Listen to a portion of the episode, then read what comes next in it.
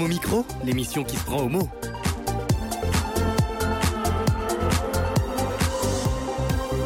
Homo Micro avec Brahim Neid Balk. Bonsoir à tous, j'ai le plaisir d'animer cette émission en compagnie de trois chroniqueurs que vous connaissez très bien. Eric Brulin, bonsoir. Bonsoir à toutes et à tous, bonsoir Brahim. Valérie Beau, bonsoir. Bonsoir. Nicolas Rividi, bonsoir. Bonsoir. S'il fallait revenir un peu sur le thème de ta chronique, euh, Eric, qu'est-ce que tu pourrais dire? Eh bien, on va parler d'art ce soir et on va euh, découvrir un Ouais. photographe et on va aller voyager en dehors de Paris. On va rester en France quand même. Et pour toi Valérie, un peu de poésie aussi? Oui, on va parler d'amour et on va parler de Nathalie Clifford Barnet et Liane de Pougy. Et toi Nicolas, d'amour certainement Non, pas vraiment. Euh, C'était les 30 ans du mur de Berlin il y a une semaine. Ah oui, et tu y étais pour la... Était- Oui, euh, au mur de Berlin, euh, la chute, oui, la construction, non. Ce soir, nous recevons Camille Bernon et Simon euh, Bourgade euh, qui nous présentent leur spectacle Change Me. Bonsoir Camille. Bonsoir. Merci d'avoir répondu à l'invitation parce que vous êtes de repos en plus ce soir. Euh, oui, Ouais. c'est notre euh, jour off. Bonsoir, bonsoir. Simon. Oui. Vous êtes les metteurs en scène. Tout à l'heure, vous nous présenterez donc euh, votre pièce. Enfin, avec nous en régie, notre réalisateur Antoine de Andrade, qui vous donne rendez-vous sur les réseaux sociaux et les plateformes de streaming pour y euh, retrouver le podcast de l'émission, les livres, les films, les spectacles et les personnalités dont on vous parle ici et dont on apprend euh, beaucoup. Alors, vous pouvez aussi nous suivre euh, partout, notamment sur Twitter, Instagram, euh, atomomicro.net, euh, si je ne me trompe pas. Et si vous nous écoutez en podcast, n'hésitez pas à vous abonner et à nous laisser 5 étoiles, 5 et pas plus sur iTunes. Merci de nous suivre de plus en plus nombreux. Il paraît que vous êtes de plus en plus nombreux et nombreuses aussi. Avant de débuter cette émission, nous voulions aussi euh, vous relayer un événement très important que vous avez certainement entendu parler. Le 16 novembre dernier, il y a eu deux jours, le collectif Nous Toutes rappelait que depuis le 1er janvier 2019, 136 femmes sont mortes assassinées par leur conjoint ou leur ex-conjoint. Le samedi 23 novembre, une marche est organisée euh, par ce même collectif, Nous Toutes, euh, contre les violences sexistes et sexuelles. Le rendez-vous est donc fixé à 14h, place de l'Opéra. Toutes les infos sont sur noustoutes.org. De très nombreuses personnalités ont répondu à l'appel et on écoute euh, leur message. Nous appelons toutes celles et tous ceux qui veulent en finir avec les violences sexistes et sexuelles et avec les féminicides à marcher le samedi 23 novembre à Paris. Chaque jour dans notre pays, des femmes sont victimes de violences psychologiques, verbales, économiques, physiques, médicales ou sexuelles. Une femme meurt tous les deux jours, assassinée par son compagnon ou son ex-compagnon. Qu'elles aient lieu à la maison, au travail ou dans la rue, les violences ne sont pas une fatalité. Jamais. Avec cette marche, nous dirons notre exigence d'un monde dans lequel les violences n'ont pas leur place. Les femmes et les enfants, aujourd'hui victimes de violences, peuvent être protégés. Les femmes et les enfants en danger peuvent être mis en sécurité. Les criminels doivent être sanctionnés. Avec cette marche, nous porterons la voix de toutes celles qui cumulent les violences en raison de leur situation de handicap, de vulnérabilité, De leur âge, De leur origine sociale, de leur statut de migrante, de leur orientation sexuelle, de leur identité de genre. ou parce qu'elles sont racisées. avec cette marche, nous porterons la voix de milliers d'enfants victimes ou co-victimes de violences. Nous dénoncerons les décisions de justice qui relaxent des pédocriminels en bafouant les droits les plus élémentaires des enfants. Avec cette marche, nous porterons la voix de celles qui ne peuvent plus parler. celles qui ont été assassinées parce qu'elles étaient des femmes. nous n'arrivons plus à compter les cas où les féminicides auraient pu être évités. nous proclamerons notre colère de voir que les pouvoirs publics leur ont tourné le dos, classant leurs plaintes, refusant d'entendre leurs appels à l'aide. Avec cette marche, nous ferons en sorte que les pouvoirs publics prennent enfin des mesures à la hauteur. Les demi-solutions ressassées depuis des décennies ne fonctionnent pas. Le gouvernement doit passer à la vitesse supérieure et débloquer un milliard d'euros pour lutter contre les violences et pour financer les politiques publiques qui touchent l'ensemble de la population. La société est mobilisée. Les politiques publiques doivent suivre. Samedi 23 novembre, rendez-vous national à Paris pour marcher contre les violences sexistes et sexuelles. Rendez-vous sur noustoutes.org et sur l'événement Facebook de la marche pour y participer.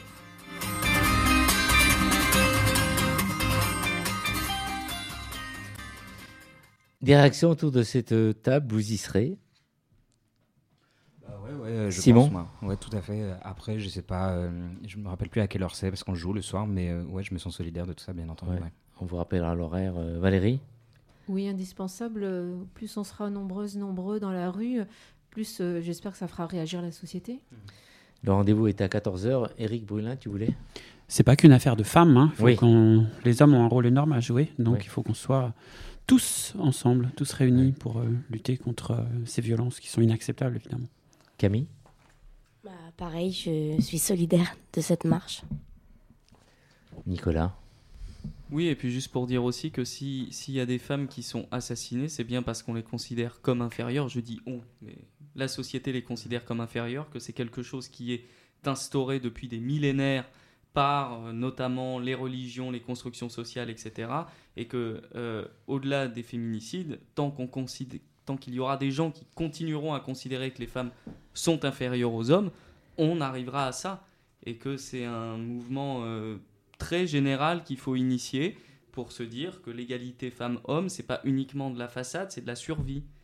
C'est assurer la survie des personnes avant, avant tout. Merci en tout cas, nous allons tous dans le même sens. Nous allons tout de suite poursuivre donc cette émission avec Eric Brulin pour sa chronique Guédard. Alors euh, Eric, aujourd'hui tu consacres ta chronique à un photographe, euh, c'est bien ça? Exactement, Brahim. On va parler d'un photographe qui s'appelle Youssef Nabil. Alors, ce photographe, il a toute sa place dans notre émission. D'abord parce que je suis sûr que son travail va plaire à nos auditrices autant qu'à nos auditeurs. Euh, ensuite, parce qu'il y a une exposition qui lui est actuellement consacrée. C'est à Tourcoing, dans l'antenne locale de l'Institut du monde arabe. Et oui, il y a un Institut du monde arabe, une antenne à Tourcoing, et elle vaut le détour. Et enfin, parce que euh, Nabil Youssef a notamment réalisé une série de photos euh, dans lesquelles on voit Catherine Deneuve, Isabelle Adjani ou Isabelle Huppert portant un voile. Alors évidemment, le voile, c'est très d'actualité.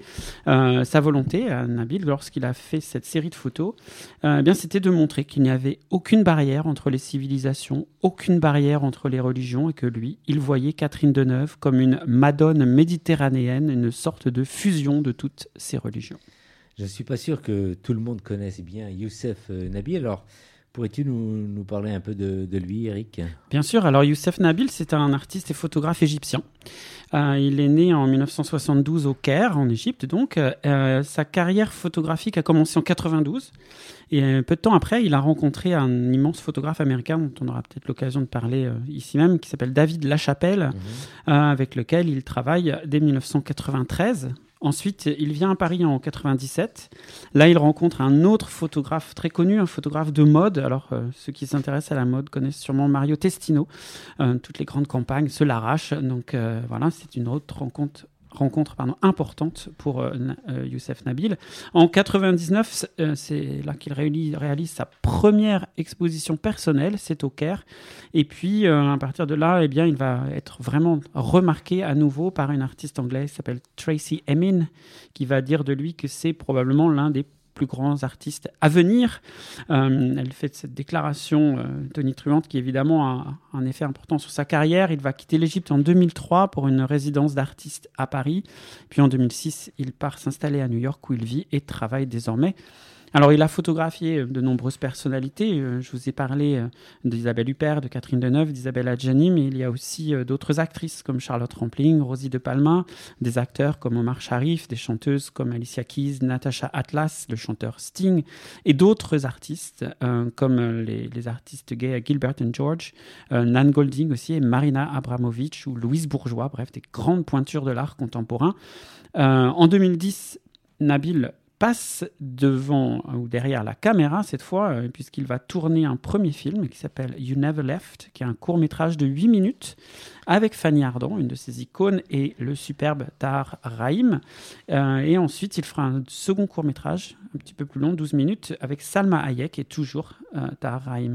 Alors, son œuvre, elle a voyagé un peu partout dans le monde. Il a été. Euh, il a eu droit à des expositions au British Museum à Londres, à Mexico, à Barcelone, euh, à l'Institut du monde arabe à Paris, à Bonn en Allemagne, à Dubaï, au Caire, enfin un peu partout, et à Rome aussi, à la Villa Médicis. Euh, et évidemment, c'est un artiste qui maintenant a une place euh, au panthéon mondial de la photographie. Et pour répondre à une question que vous vous posez peut-être, est-il gay Est-ce qu'il n'est pas gay? Eh bien, j'ai fait quelques recherches sur Internet et on ne trouve pas trace de coming out ou euh, de, fait disant clairement qu'il est gay. Mais en fait, j'ai envie de dire qu'on s'en fout. Ce qui compte, c'est son œuvre. Et dans son œuvre, on voit clairement qu'il y a une sensibilité, sensibilité gay et lesbienne, et c'est finalement tout aussi important. On retrouve, on le verra tout à l'heure, dans ces photos, beaucoup de références, beaucoup de signes. Euh, on voit aussi beaucoup d'érotisme, voire parfois d'homo-érotisme quand il s'agit d'hommes. Je ne sais pas quel est le terme pour l'érotisme lesbien, mais en tout cas, il y en a aussi. Euh, et puis finalement, bah, on peut dire que plutôt que d'affirmer son homosexualité, eh bien, il décrit ces univers orientalistes dans tous leurs troubles sensuels et homosensuels. Eric, je sais qu'on est à la radio, mais est-ce que tu peux nous justement nous décrire un peu ces photos ou ces films? euh, précisément Alors, Nabil Youssef, c'est quelqu'un qui a un, un, style qui lui est propre. En fait, alors vous connaissez peut-être Pierre et Gilles, qui sont des, Ouais. des- des artistes qui euh, prennent des photos et qui ensuite euh, repeignent dessus, surchargent, surconnotent, font des choses extrêmement joyeuses, extrêmement lumineuses, très, très, très euh, kitsch aussi. Euh, Nabil Youssef, il a une démarche un peu similaire en ce sens qu'il part de photos argentiques, qu'il colorise à la main, sauf que lui, il va les voiler légèrement. Il va mettre une sorte de voile discret dessus, un peu comme si vous regardiez un vieux film recolorisé. Donc il y a des tons un peu plus pastels finalement dans son œuvre euh, par rapport à celle de Pierre et Gilles notamment. Dans ses motifs, il y a des constances. Euh, il utilise beaucoup l'autoportrait de dos. Il y a une de ses euh, photos très célèbres, on le voit de dos, regardant un, port. Euh, et il photographie, se photographie aussi parfois en djellaba, blanche, toujours de dos, donc devant des paysages urbains comme à Marseille, à Tunis ou au Caire, sa ville d'origine. Alors, il a aussi fait des portraits de personnalités, j'en ai cité quelques-uns, quelques gros plans aussi. Alors, il y en a quelques-uns qui sont célèbres, notamment celui d'Ahmed en djellaba, dans lequel, en fait, il fait un gros plan qui, est axé sur le torse et euh, la taille du modèle, et les plis de la djellaba nous incitent à faire descendre notre regard à un endroit euh, où la curiosité devrait nous indiquer quelques éléments. Euh, mais tout cela reste fort discret, fort euh, subtil. Un autre également, c'est celui d'Ali en abaya, où on voit le torse du modèle qui est délicatement euh, montré en, en dessous du vêtement. Il y a également des clichés de femmes. Je vous disais tout à l'heure qu'il y avait des clichés euh, qui pouvaient avoir un érotisme lesbien. Eh bien, il y a également un cliché de deux femmes qui sont vraisemblablement des danseuses du ventre, mais qui sont placées l'une toute contre l'autre, euh, et donc qui nous laisse imaginer qu'il s'est passé quelque chose avant ou qu'il se passera quelque chose après. Et puis il y a un autre cliché de deux femmes très cinématographiques, un peu des années 50, où elles se regardent avec un regard très trouble, et le titre est Sweet Temptation. On imagine qu'il se passe des choses là aussi. Et puis dans ces films très énigmatiques, on, on peut avoir le plaisir de retrouver le superbe Tahar Rahim en prophète œcuménique qui finit dans les bras de Fanny Ardant, elle aussi très madone méditerranéenne pour le coup. Ou alors, euh, dans l'autre film, Tahar qui se laisse troubler par la danse très érotique de Salma Hayek. Eric, alors il y a donc plein de signes qui ne trompent pas euh, dans ces photos. Alors. Exactement. Vous savez, moi, ça m'a fait penser à ces films hollywoodiens des années 50 quand euh, il y avait une, censure qui était très forte et donc on ne pouvait pas montrer deux hommes ou deux femmes s'embrassant. Donc clair, ou ça aurait été clairement homosexuel. Là, c'est pareil. Il n'y a pas d'hommes ou de femmes euh, qui sont en couple et qui s'embrassent. Néanmoins, eh bien, il y a des petites choses qui nous parlent à nous. Et donc, euh, on sent dans ces proximités troublantes entre les femmes ou entre les hommes que il fait plus qu'exploiter les codes orientaux de proximité des corps. On sent qu'il nous titille un petit peu.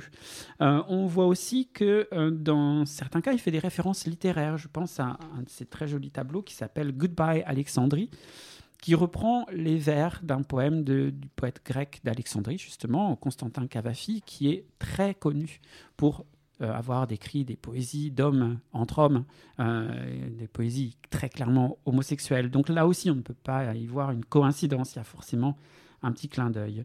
Donc euh, oui, cette œuvre, même si on ne peut pas dire qu'elle soit homosexuelle, elle touche le public homosexuel. Du coup, alors tu penses que tu nous encourages pour aller visiter cette exposition?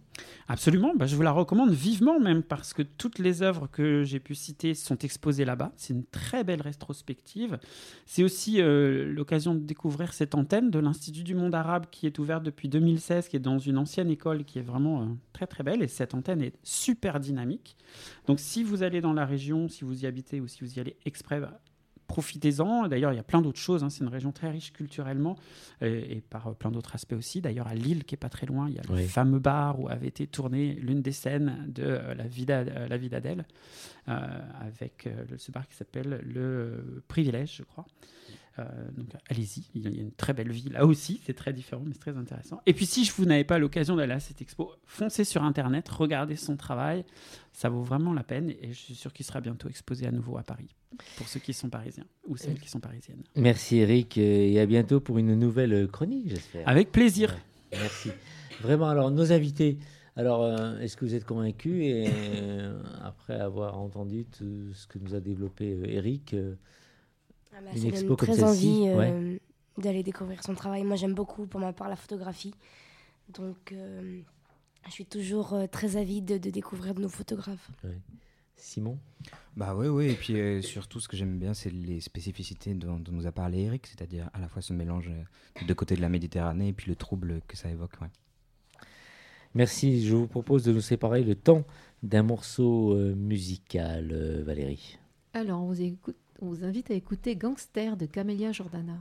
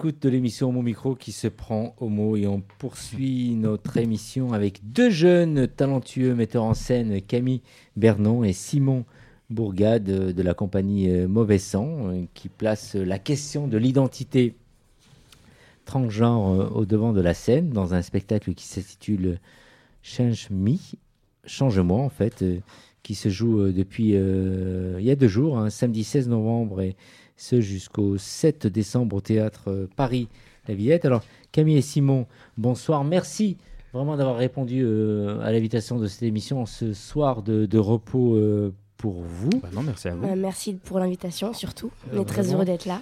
Et alors, euh, dites-nous avant euh, qui vous êtes euh, et parlez-nous un peu de votre parcours avant de parler de votre pièce, Camille. Bah, on s'est rencontrés tous les deux. On a une formation de comédien, Simon et moi. On s'est rencontrés tous les deux dans la même promotion en classe libre au cours Florent.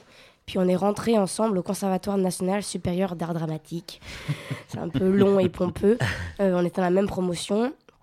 Et on a décidé à la sortie de notre de nos trois ans de formation de monter un spectacle en commise en scène. Et on a monté un Shakespeare avec la moitié de notre promotion. Et dans- ça a beaucoup marché. Et du coup, on a décidé de monter ensemble notre compagnie. Et Change Me, c'est notre premier spectacle. C'est ça. Et puis après ça, on a eu. On a écumé un petit peu les, les structures de jeunes créations à Paris. Et puis il y a un théâtre qui nous a repéré, qui est donc le théâtre Paris-Villette où on joue euh, Ouais. euh, en ce moment. Et puis on a eu une première exploitation au théâtre de la Tempête à la Cartoucherie à Vincennes. Et voilà, Ah, on revient ouais. pour. euh, Là, la- cette année, c'est la tournée en fait, ça, du exactement. spectacle. Alors, Saint-Denis, justement, c'est l'histoire de- d'Axel, un garçon assigné fille à la naissance, euh, qui cache son identité trans euh, à son groupe d'amis et à sa petite amie. Alors, ce récit est tiré d'une histoire vraie. Brandon euh, Tina, un jeune homme euh, transgenre assassiné en 1993 euh, aux, aux États-Unis. Alors, dites-nous un peu, sans trop révéler un peu l'histoire, pour nous permettre d'aller voir votre, de- votre pièce, de quoi traite exactement euh, l'histoire et dites-nous en plus un peu sur cette mise en scène et euh, sur ce jeu de, de scène. Je pense que la spécificité de Change Me, c'est surtout euh, d'être parti de ce fait divers-là, qui a eu lieu en 93, donc l'histoire de Brandon Tina, et aussi euh, d'un mythe d'Ovide écrit dans les Métamorphoses.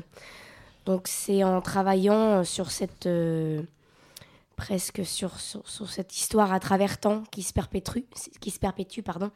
Euh, et ce qu'on a surtout voulu montrer avec Simon, c'est comment est-ce que parce que enfin que c'était pas un sujet d'actualité et que c'est parce que c'est une chose qui est comme rendue tabou ou euh, par notre société qui est pas intégrée, euh, ça génère beaucoup de violence et du coup on a voulu montrer comment à travers temps il y avait cette, cette violence-là qui est continuée de se perpétrer encore aujourd'hui.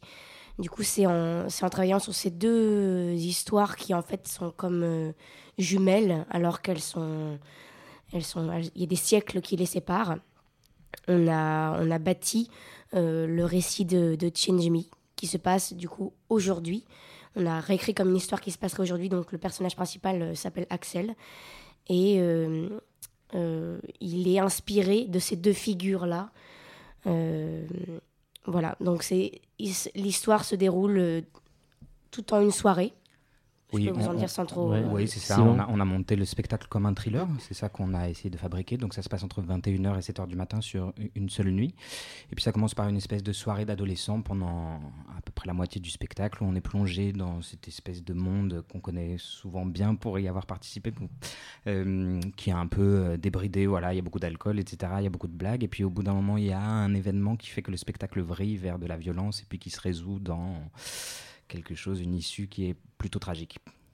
Euh, après, ouais, sans vous en dévoiler trop, donc nous on a, on a essayé de faire cet aller-retour dont parlait Camille entre euh, à la fois quelque chose de très ancien et quelque chose de très contemporain.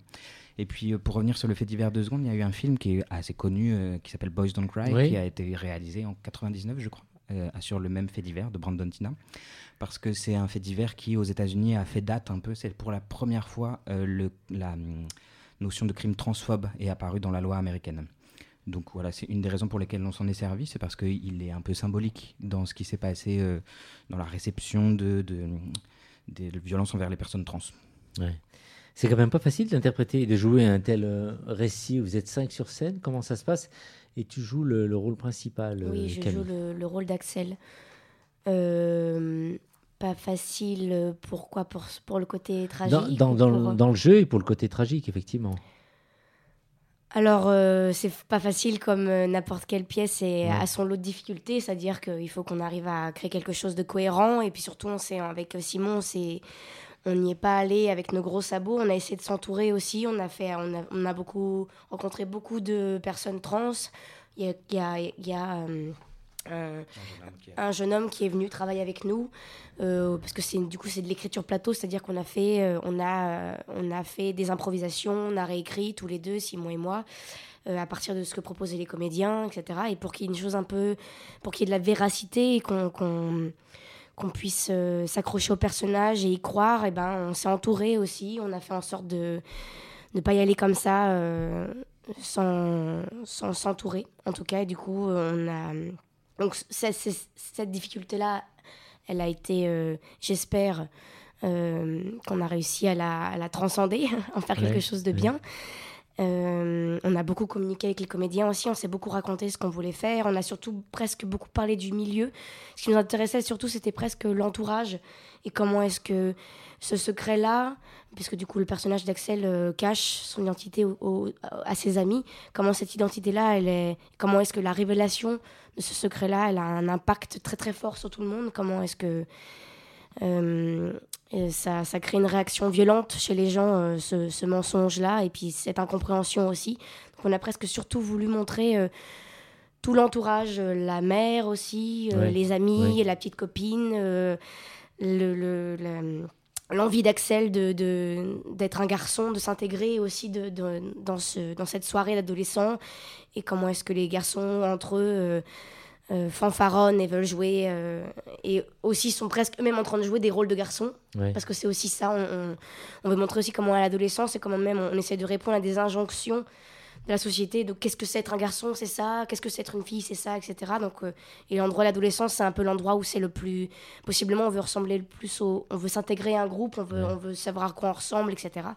Donc bref, on a, on a, on a travaillé beaucoup avec les comédiens là-dessus, et difficile parce que tragique, mais on avait envie de ça avec Simon aussi. euh, je vais le laisser en parler, mais on avait envie de cette tragédie-là. C'est parce qu'on a l'impression que hum, à l'intérieur de notre pièce, finalement, le, le- le- cette personne trans, elle agit comme un révélateur sur le milieu dans lequel elle est, et que la violence, elle surgit parce qu'il y a un sexisme dont tu parlais tout à l'heure qui est latent à l'intérieur de cette, de cette société-là, et qui n'est pas spécifique au milieu dans lequel se passe notre pièce, mais Ouais, qui est celui de la société française d'aujourd'hui, tout simplement, de fait de dire que euh, quelqu'un qui ne correspond pas à la norme hétérosexuelle ben, est quelqu'un d'un peu moins bien. Donc bon, voilà, c'est ça qu'on travaille de manière un peu plus euh, précise dans le spectacle, en montrant comment tout le monde y est sujet, et pas simplement euh, ce personnage qui déroge aux, normes euh, habituelles, mais plutôt que les garçons aussi y sont soumis et les filles aussi. Donc quelque part, c'est comme un catalyseur, ce personnage trans. C'est quelqu'un qui, qui, qui devient le bouc émissaire parce que c'est celui qui fait éclater les normes en mille morceaux. C'est ça qui nous intéresse. Alors, et vous deux, qu'est-ce qui vous a motivé justement dans vous lancer dans l'aventure, mettre en scène justement ce- cette pièce? Donc euh, Camille, tu joues donc le rôle euh, principal. Moi, j'avais très envie de voir Camille dans ce rôle. Ah oui, on se oui, connaît oui, depuis donc très longtemps, comme vous avez compris. Et, euh, euh, j'avais très envie qu'elle le, qu'elle le joue. Et puis, euh, c'est des thématiques qui nous intéressent l'un et l'autre. Je crois qu'on pourrait se définir l'un et l'autre. Je sais pas si c'est la première fois qu'on en parle comme ça, mais comme queer. Donc Ouais, quelque chose ouais. où, qui, voilà, c'est, ça, ça nous emmerde un peu toutes les choses qui cataloguent ou emprisonnent trop. Donc, euh, on, avait envie de travailler sur ces thématiques-là. On avait monté un Shakespeare qui traite de ce même trouble identitaire juste avant. Et on s'est dit, continuons sur notre lancée. Et puis Ouais. voilà. Et quel message vous vouliez aussi passer au, au grand public justement euh, à travers cette pièce, euh, je crois que ce qu'on essaie de faire avec Change Me, c'est presque peut-être notre désir. Je sais que souvent on nous a un peu. Le reproche qu'on pourrait nous faire, c'est pourquoi est-ce que le personnage trans vit encore une chose euh, tragique et encore, il se pose encore comme une victime, etc.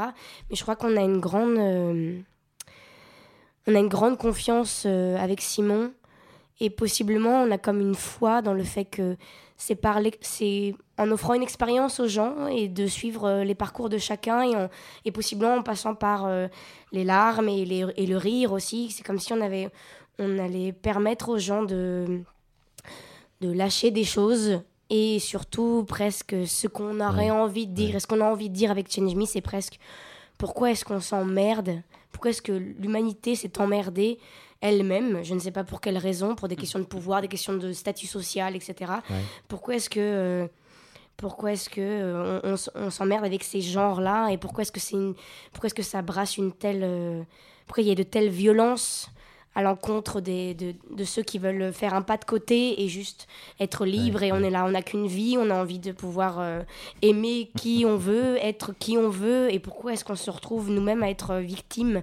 Toutes ces choses-là. C'est d'ailleurs pour ça que, comme dit Simon, euh, on- le personnage trans, il est un peu comme le miroir de tout ça et on a presque, presque plus, plus parlé finalement du, de, de ces genres-là et de, et de comment est-ce que chacun est encombré. Et, et on espère, et on a comme foi dans le tragique pour comme laver euh, les gens de cette chose-là par l'expérience euh, que les gens font à travers le spectacle. Oui, de... c'est plutôt le cas jusqu'à maintenant. On l'a Oui. joué quand même un certain nombre de fois. C'est à peu près notre 40e représentation Oui. euh, demain. Et les gens, les gens sont déplacés par le spectacle. Ça les touche, même du grand public, comme tu disais. C'est-à-dire, il y a quelque chose. Qui, soit dont ils peuvent prendre conscience, soit qu'ils les mettent face à des choses très personnelles et très intimes. Souvent, les gens en sortant du spectacle se mettent à nous raconter des choses de, je sais pas, leur adolescence ou des, des Ouais, choses qui les ouais, touchent eux-mêmes. ouais. Et voilà, on aime, on aime ça. C'est pour ça qu'on fait du théâtre, en fait. Donc, on est heureux de ça. Un tour de table pour finir un peu les réactions de, de mes compagnons du, du lundi soir. Euh, Éric Brulin, une pièce comme celle-ci, tu ne peux pas la rater. C'est clair. Alors d'abord, moi je suis épaté par la façon dont vous en parlez. Je trouve ça parce qu'on vous voit pas, mais vous êtes tout jeune quand même. hein. Ouais. Je sais pas quel âge vous avez, mais vous avez Pas une du tout, éloquence. nous avons 92 ans. Une éloquence incroyable. Euh, donc je- félicitations, moi je trouve ça magnifique. Et euh, le, le thème, bah oui, il est extrêmement touchant. Enfin, et tu, tu l'as très bien dit Camille aussi. Je trouve que hum, notre société, elle a du mal à accepter celles et ceux qui sont entre deux. On a besoin de polariser les choses. Mmh. Il faut toujours être dans un groupe, dans un camp. On en parle beaucoup aujourd'hui. Je ne suis pas dans le même camp que le vôtre. Il faut toujours être dans un camp. Et ça, c'est particulièrement ennuyeux. Pourquoi on n'a pas le droit d'être fluide, de décider de ce qu'on est, de ce qu'on a envie d'être? Et je pense que ces pièces, euh, excusez-moi, c'est un petit peu long, mais ces pièces sont utiles euh, parce que je trouve qu'à titre personnel, les peurs, elles se construisent sur l'ignorance. Et en rencontrant des gens qui ont des parcours différents, en les écoutant, on, on finit par se dire bah, pourquoi pas? Et alors Qu'est-ce que ça change pour moi? Et à partir du moment où on fait cette démarche-là, eh ben, je pense qu'on va vers plus de tolérance. Et si cette pièce parvient à créer ça, bah, bravo. Valérie? Alors justement, si par l'émotion, justement, on peut faire réagir, et faire quelque part réagir comme s'il fallait se déprogrammer, se enlever les chaînes, Mm. réagir certainement, euh, justement, tu parles de la non-binarité. Pourquoi est-ce que ça dérange tellement euh, qu'on ait envie de changer de genre ou de dire j'en ai pas? Qu'est-ce qu'on, qu'est-ce que ça dérange l'autre? Donc euh, oui, je vais courir la voir et euh, vraiment euh, et, et- et la partager. Ouais.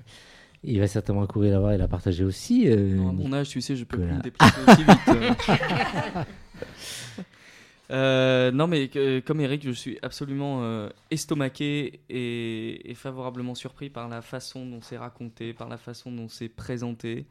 Il y a une maturité énorme euh, chez, chez nos deux invités. Enfin, moi, je, franchement, je Ouais. suis. Ouais. J'étais vraiment subjugué par la description. J'écoutais, j'écoutais, et je me disais, mais c'est pas possible, quoi. Comment Ouais. est-ce qu'on peut avoir une visée aussi juste sur quelque chose qui semble aussi complexe et aussi compliqué Et oui, la conclusion de tout ça, c'est foutons la paix au monde. Laissons les gens tranquilles. Et, et prenons à prendre ce qu'il y a chez les personnes et comme elles sont. Et voilà, enfin, mais, mais ça, ça- ça a l'air d'être tellement des évidences que ça, je finis C'est par le en avoir. révoltant, d'ailleurs. C'est ça, C'est que ce exactement. soit évident. Exactement, c'est-à-dire que c'est on répète en boucle, en boucle, on a l'impression de radoter complètement euh, parce que parce que effectivement euh, le parce qu'effectivement c'est des évidences et que et qu'à un moment il y en a marre de, de les répéter quoi et qu'il faut que qu'il faut que ça change et foutons la paix au monde, oui, vraiment. C'est au théâtre Paris euh, Villette, oui, Eric? Jusqu'à quand? Jusqu'à quand? Jusqu'au justement 7 décembre. Alors pourquoi le 7 décembre et pourquoi arrêter cette pièce le jour de mon anniversaire? C'est exactement pour cette raison. 56 ans justement. C'est pour cette raison C'est qu'on pour l'a que fait. tu viennes le fêter avec nous. ah ouais, très très bien. Alors je viendrai le 7 alors dans ces cas-là. Et ben voilà. Merci. Donc rendez-vous au théâtre Paris euh, Villette. L'horaire, euh, Camille? Alors, euh, c'est du 20 heures tous mardi les au soirs. samedi à 20h. Non, il y a le vendredi, Le vendredi à à 19h, 19 donc attention, c'est un peu tricky. Et le dimanche à 15h30. Voilà, pour le goûter. Merci de rester avec nous pour la suite de l'émission. Et tout de suite, on passe au second morceau musical, Eric. Oui, on va écouter Angèle qui va nous interpréter Ta reine.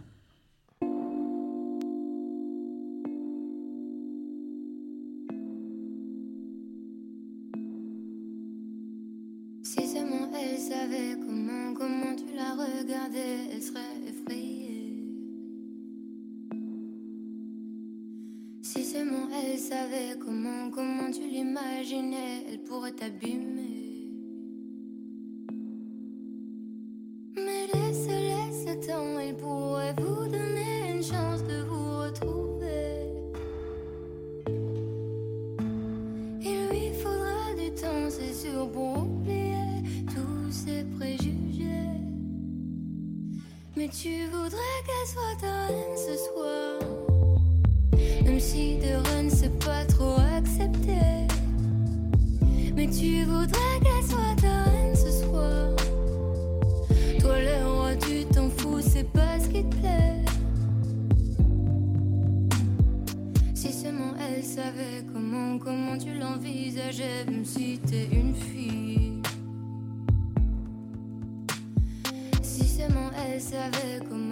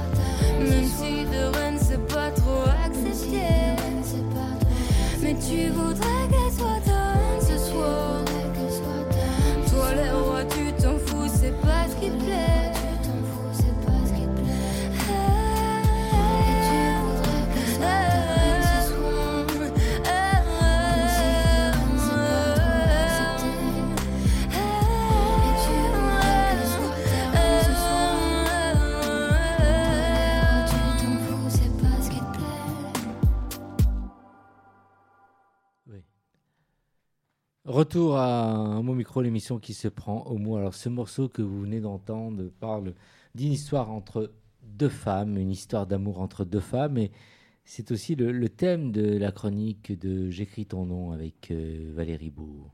Alors oui, nos deux reines ce soir sont Nathalie Clifford-Barnet et Liane de Pougy.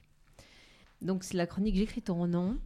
Euh, donc je vous invite à découvrir des passages choisis de leur correspondance amoureuse, publiée cette année aux éditions Gallimard, édition établie à noter par Suzette Robichon et euh, Olivier Wagner.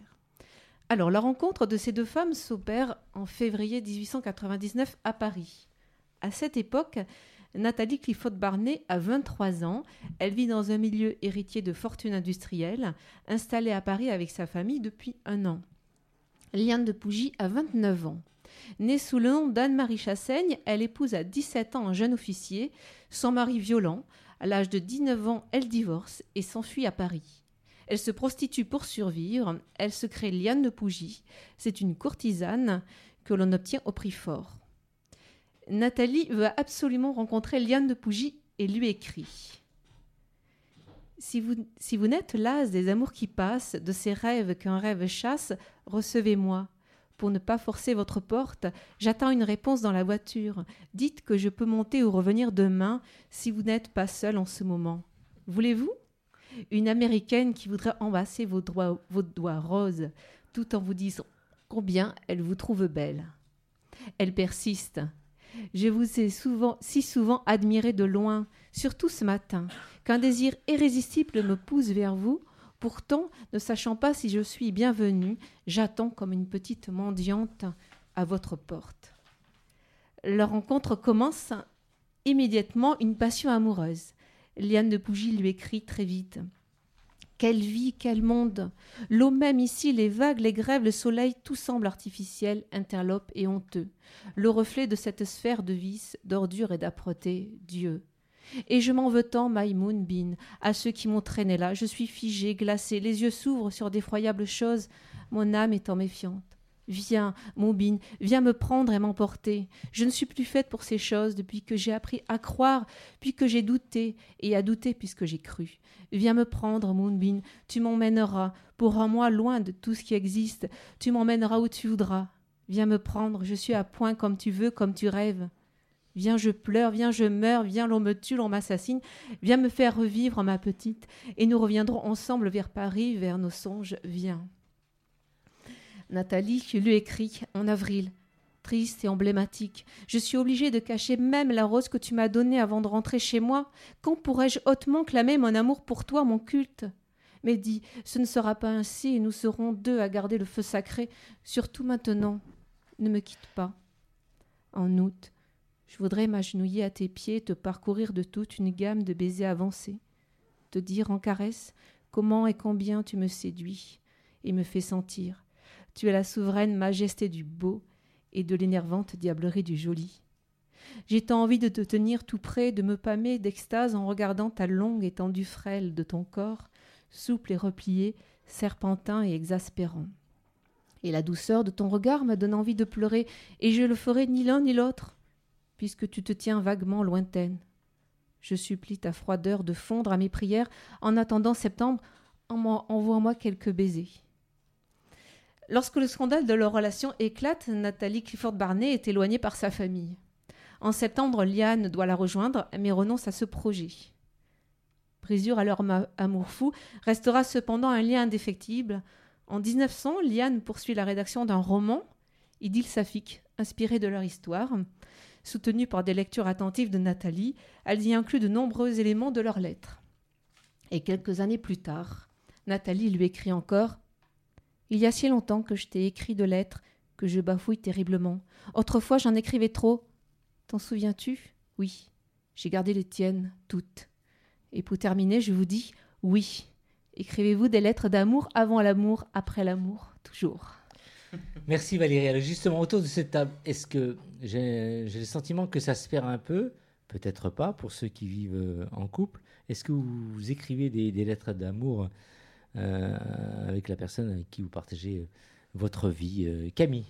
Moi, j'écris des, des textos romans d'amour. Textos Voilà. d'amour. Alors, plus de lettres. En plus, je pense que j'ai de plus en plus de mal à tenir un stylo parfois. mais, mais par contre, j'écris toujours des, des, très très longs romans, textos ou alors des petits haïkus amoureux. Simon? Bah, Moi aussi, j'écris des, moi, j'écris des lettres d'amour ou des lettres de de, comment dire, de séduction ou de rupture, mais j'aime bien les lettres et j'aime bien les longues lettres euh, enfiévrées aussi. Eric? Moi, je suis un peu nostalgique de ces lettres. Déjà, celle que tu as lue, Valérie, était magnifique. Et en plus, ce que j'adorais, moi, avec ces lettres, c'est que tu la postes et t'attends. Et ah t'attends. effectivement. Et tu sais pas ce qui se passe et tu sais pas si l'autre va répondre ou pas. Et ça, ça, je trouve ça super. Alors que le, texto, évidemment, il y a une instantanéité qui est plaisante. mais, mais, mais voilà, c'est il manque un petit quelque chose. Nicolas Moi, j'écris pas de lettres. Et. Euh, non, mais en fait, euh, en fait c'est hyper, euh, c'est hyper violent pour soi-même, la lettre. Parce que y a, ah. ça laisse pas d'alternative, en fait. On, on, peut pas se dédire. Hmm. Un texto, on peut toujours prétexter, oui, non, mais j'ai parlé trop vite, j'ai fait ça. Parce qu'il y a l'instantanéité. Et, et la lettre, ouais, la lettre, c'est être, c'est un gouffre, quoi. Enfin, moi, je trouve ça hyper flippant d'écrire une lettre. Alors après, c'est très bien. Euh, c'est pas que j'ai pas de plaisir à en lire ou voilà, mais voilà, moi, on me demande d'écrire une lettre à quelqu'un, en fait, je, je sais pas quoi dire. C'est une idée, euh, Antoine qui réalise cette émission euh, laisse des post-it d'amour à la maison. Ça passe aussi ça, Valérie? C'est magnifique. L'archiviste va dire il faut les mettre de côté dans une petite boîte et ça fera des souvenirs. L'éphémère reste comme ça éternel. Ouais. Et voilà. Et moi, oui, euh, Eric Ah, je, je- désolé, je t'ai interrompu, mais c'était pour dire à nos auditeurs que je suis sûr que Brahim rêve de recevoir des lettres d'amour. Donc, courrier des éditeurs, des auditeurs et des auditrices. C'est ce que j'allais dire. Alors, je rêve de recevoir des lettres d'amour, mais à mon niveau, je laisse et je poste des lettres d'amour sur Grinder, mais j'ai toujours de mauvais retours. Grinder, vous savez, l'application là, où on croit que l'amour euh, est toujours là, mais pas toujours. Mais je rêve à l'amour aussi. Donc, euh, et, comme on a entendu vraiment euh, Valérie euh, écrire ces lettres-là, ça se perd, mais il faut garder ce caractère-là parce que c'est vraiment super. Parce que on poste, on l'attend. On va voir son, son, facteur. Il vient, est-ce qu'il a déposé quelque chose d'important ou pas. Il y a une bonne technique aussi que j'avais utilisée, parce que là, du coup, je dis des longs textos d'amour, mais il m'était arrivé de partir euh, marcher longuement. J'avais tenu un carnet et j'envoyais des lettres de mon carnet à mon amoureux. Donc, il recevait les lettres au fur et à mesure de mon voyage. Donc, ça peut être une bonne technique, Ouais. par exemple, Ah d'écrire un carnet, d'envoyer des pages. Ouais. Super, merci euh, Camille. Tu vas garder donc euh, euh, le micro pour nous présenter le dernier Oui, morceau de, on va de écouter Corps par Isolute. Antique.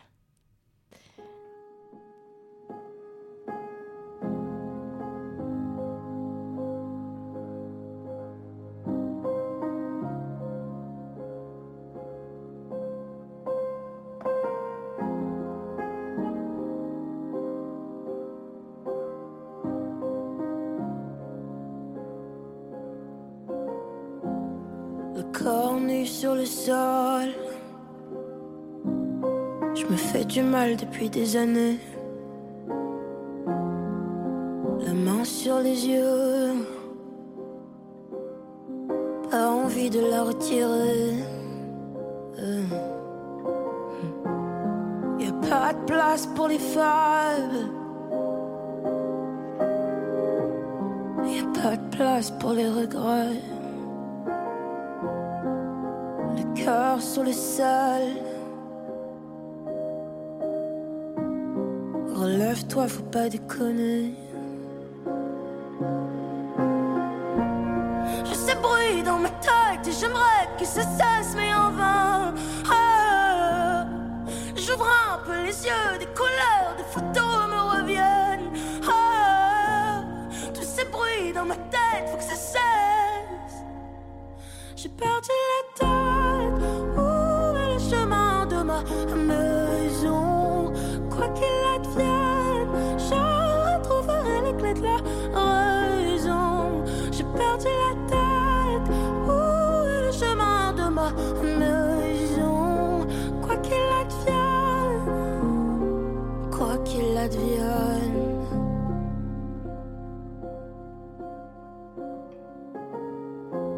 Le regard des gens, j'en ai que faire. Qui sont-ils pour me juger? Un pardon à mon père. Insolente, je l'étais. Dans les yeux de mon frère. Qui s'en est bouffé.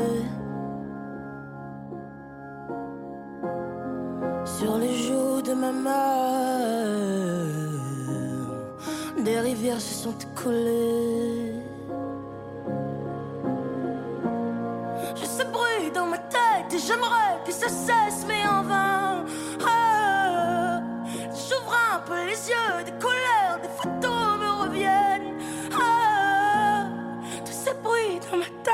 cesse.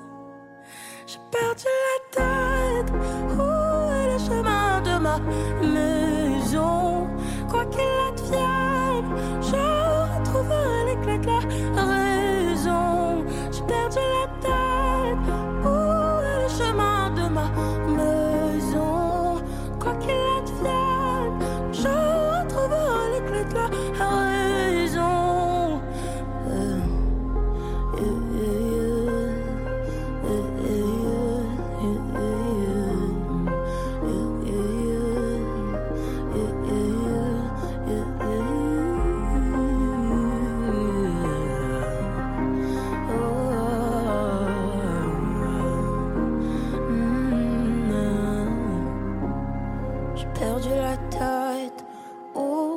Chemin de ma maison? Quoi qu'il advienne, je retrouverai les clés de la raison. J'ai perdu la tête, ouais. Mm. Quoi qu'il advienne, je retrouverai les clés de la raison. Et-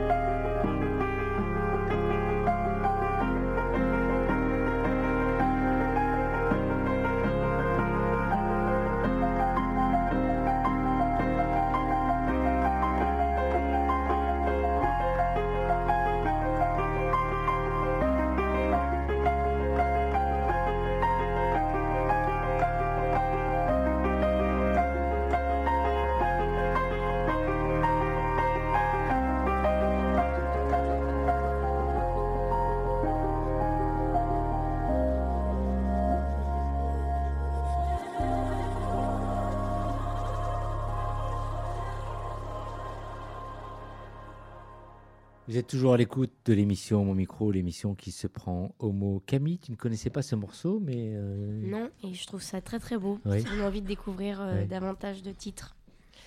Nous allons terminer cette émission. C'est une façon pour Nicolas de parler d'amour dans le plus de l'actu. Il a plein de choses à nous dire. Peut-être un coup de gueule, qui sait. J'ai eu ta mère au téléphone tout à l'heure. Ils ont commencé à remplacer les barrières basses par des plaques de béton boulevard Saint-Germain, juste devant chez elle. Irène m'a dit qu'elle avait vu la même chose avenue Kléber. Quelle bande d'abrutis.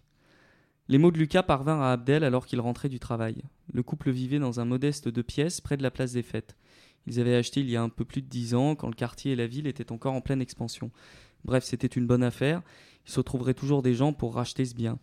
C'était avant que les accords de Reims, quelques années plus tard, entérinèrent le découpage du pays, et plus particulièrement celui de l'ancienne capitale entre les ligues du renouveau chrétien au sud et les régions françaises fédérées au nord. La guerre civile avait traîné son lot d'horreurs, les victimes ne se comptaient plus, le divorce fut violent et amer comme peut l'être une histoire d'amour qui finit sans autre raison que la possibilité de la haine. L'ancienne République française s'effondra comme elle était née, par les armes. Dans cette affaire, la naissante communauté des nations avait cru bon de légitimer les aspirations indépendantistes des ligues du renouveau chrétien et avait qui avaient obtenu, du de ce fait, le soutien de la plupart des néo-nations.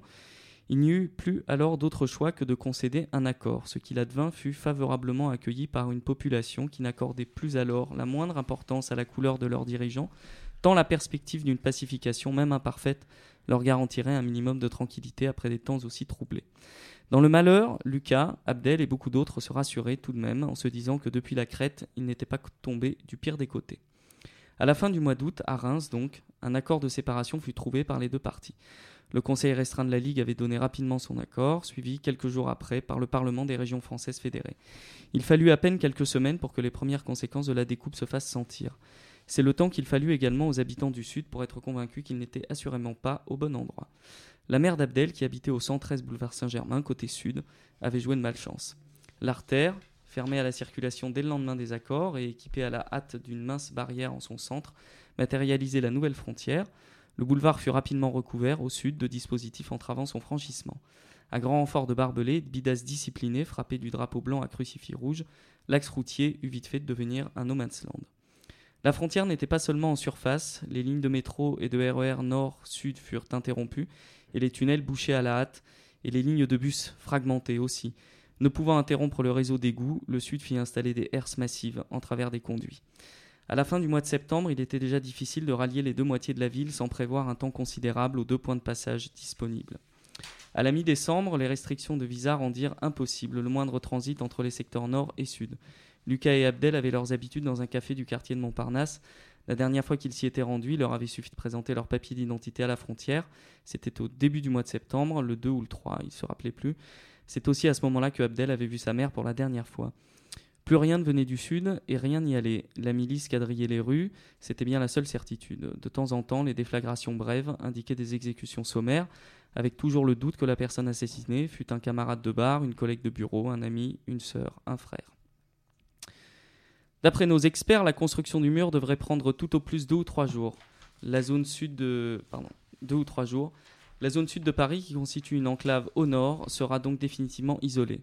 Crachotte fébrile, la voix qui sort de la radio du salon. Le mur était piqué de nombreux miradors occupés par les gardes rouges. Côté sud, ses abords étaient couverts de rangées de barbelés. Côté nord, on pouvait le toucher et deviner au-delà tout ce que l'on avait laissé de l'autre côté, dont le souvenir finirait par s'estomper. S'il fallait y voir un seul avantage, ce serait le suivant le mur dissimulait efficacement l'horrible église Saint-Nicolas du Chardonnay. La résilience fit son œuvre et cette vie nouvelle s'imposa à toutes et à tous. Lucas regarde Abdel, qui regarde que son assiette. Il repense à ses quartiers qu'il ne reverra peut-être jamais. Il marche en pensée dans les herbes folles de la petite ceinture, sans le calcaire râpeux des catacombes lui griffer les bras, retourne dans les restaurants chinois de Tolbiac que lui et Abdel aiment tant. Il se remémore aussi le petit appartement situé rue Brancion, leur premier appartement. Existe-t-il encore? La rue a même peut-être changé de nom. Qu'est devenue cette villa? Le marché aux livres du parc Georges Brassens est désormais dans un pays étranger. Les gens qui s'y pressent, s'ils s'y pressent encore, n'y trouvent sans doute plus rien de valable. Lucas pense aussi à sa meilleure amie qui est restée de l'autre côté. L'est-elle encore? N'est-elle pas devant les fusils de la n'était-elle pas pardon devant les fusils de la rafale d'hier après-midi? Si encore il pouvait lui parler, changer quelques mots, avoir des nouvelles, être sûr qu'elle va bien, le mur ne suffisait pas. Plus de téléphone, plus d'internet. À la coupure physique s'ajouta une coupure immatérielle. Il n'y avait guère plus que, les, plus que les voyantes pour prétendre déceler quelque chose dans ce merdier ambiant. Répondant au monologue silencieux de Lucas, Abdel lui répondit à voix haute Le mur est violent parce qu'il ouvre la porte à l'oubli. Il prit une gorgée d'eau. Merci Nicolas. Camille, pour ajouter Ben, on espère que ça n'arrivera pas. Ouais. et, hum, et puis si, si on arrivait à en faire en sorte que toutes ces barrières mentales qu'on se met dans la tête euh, disparaissent aussi, ce sera super. Simon, pour finir J'aime beaucoup ce côté euh, dystopique de, de ton texte, de ta chronique. Ça m'a fait penser à V pour Vendetta avec euh, cette, euh, cette histoire alternative, la BD d'Alan Moore, euh, cette histoire alternative euh, où la Grande-Bretagne la Grande-Bretagne est devenue un régime fasciste et nazi. Et euh, c'est très très fort, je trouve, cette forme. Merci en tout cas pour cette euh, chronique et, et ce travail, euh, Nicolas. Change Me, alors au théâtre euh, Paris-Villette. Rappelez-nous le- les soirs où vous jouez. Et Du oui. 16 novembre au 7 décembre. Jusqu'à l'anniversaire de Brahim. Ouais. Ah, bien me le rappeler. Tu... Né à la dernière. Et j'aurai quel âge le 7 décembre? 56. 50, 36 ans, 36 ans. Quel, et- et- âge, quel âge as-tu euh? 92. Non, ton âge réel, sincèrement. 32. 32. Ben, je dis que j'ai 32 sur Grinder. Il va falloir que je change. Eh ben, voilà. Je passe à 56 très prochainement. Du coup, on espère que ce sera pas ta dernière le 7 décembre. Non, peut-être. Non, ça risque pas. Donc, qui sait, dans ces cas-là, il y aura du monde pour prendre euh, ma place. Et qui sait, peut-être Valérie. Hein On est très très bien avec toi. Ouais. Merci en tout cas, on a partagé euh, un Merci bon à vous, moment. merci à tous. Merci. Venez nombreux, en tout cas. merci Eric Brulin et à très très vite. À bientôt. À très vite euh, Camille. Au revoir Simon. Au revoir euh, Valérie et Nicolas. Au revoir. Au revoir. Et merci en tout cas d'avoir réalisé cette émission euh, très prochainement sur euh, les différents euh, réseaux en podcast. Antoine qui a donc réalisé notre émission. À très vite, on vous embrasse et on revient très vite vers vous. Ciao.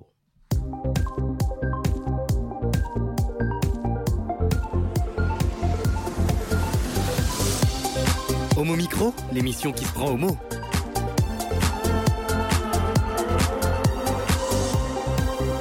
Homo Micro avec Brahim Neidbalk.